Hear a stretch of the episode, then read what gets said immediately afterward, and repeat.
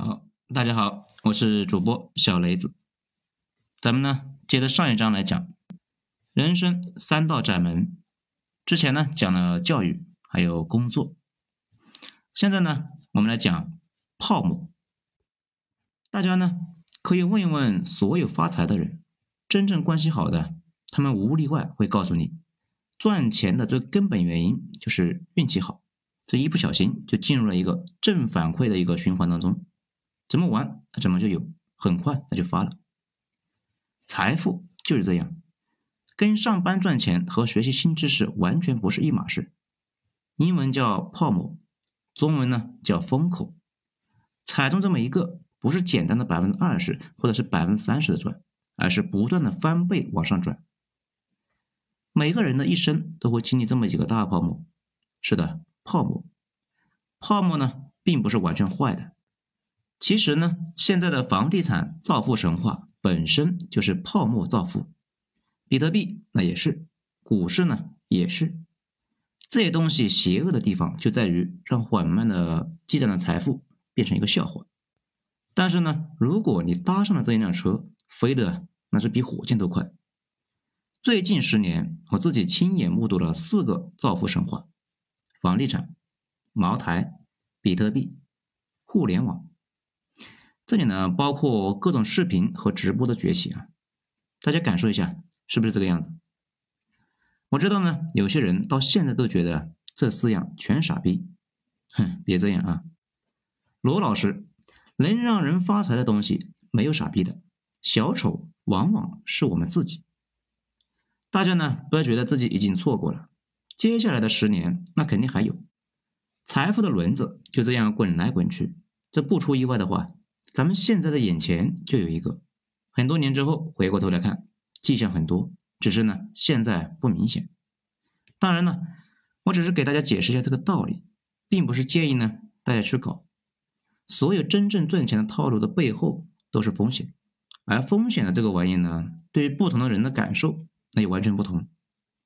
比如啊，我认识了一个哥们，炒股赚了钱，而且非常的多。没碰到他之前，我都不相信 A 股这个赌场有人可以真正的赚到钱。前段时间看福润排行榜，也就是说啊，中国的财富过亿的有十三万户，这中国总共有四亿户啊。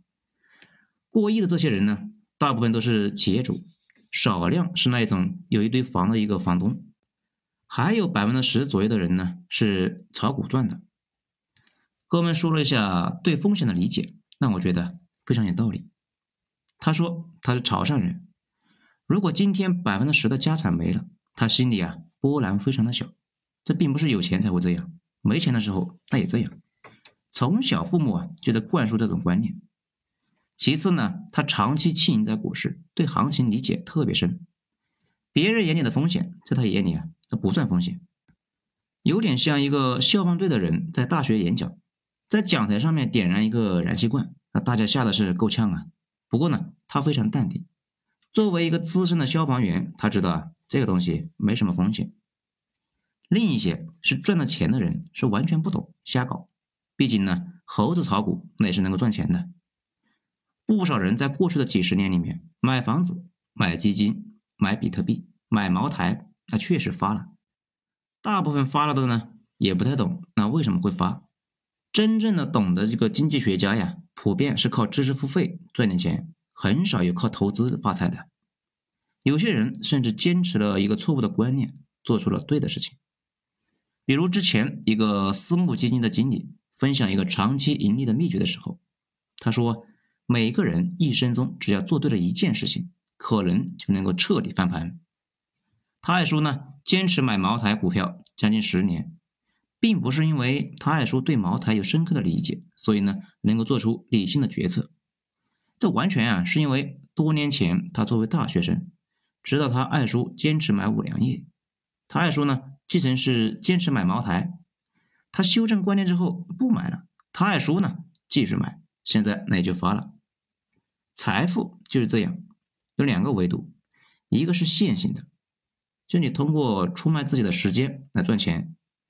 如果你卖给固定的人，那你就是打工；如果你直接到市场上面去卖，那就是自由职业。如果你倒卖别人的时间，那就是创业。这些钱呢，有的快，有的慢。还有一个维度是你无意间踩到一坨狗屎，然后啊，狗屎一个爆炸，而把你炸上天了。中国现在绝大部分的富人都是踩到狗屎之后上天的。从这个意义上讲，你赚不到超出你认知的钱，这种说法呢是错的。小钱靠认知，大钱靠大运。只是今后的钱越来越像信息一个层面转化，而不是像以前那样依托在砖头和酒瓶子上面。对认知的要求那越来越高，无脑赚钱的年代越来越远了。那有什么办法能够把握住这种狗屎运吗？大概有三点。首先，你得通过工作提供现金流，那这个没什么可说的，得有初始的资金嘛。初始资金越大，这玩法就越多。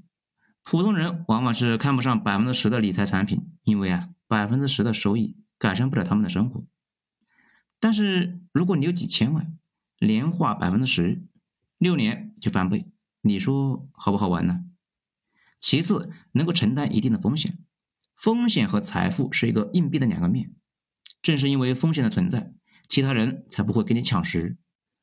等到大家呢都明白过来了，这包括买房造富啊这样的神话呢，今后慢慢也就到头了。当然了，不要去承担那些你承担不了的风险。最后，所有的泡沫不是一天长起来的，而是很多年。如果愿意，你有足够的时间去研究、去观察它。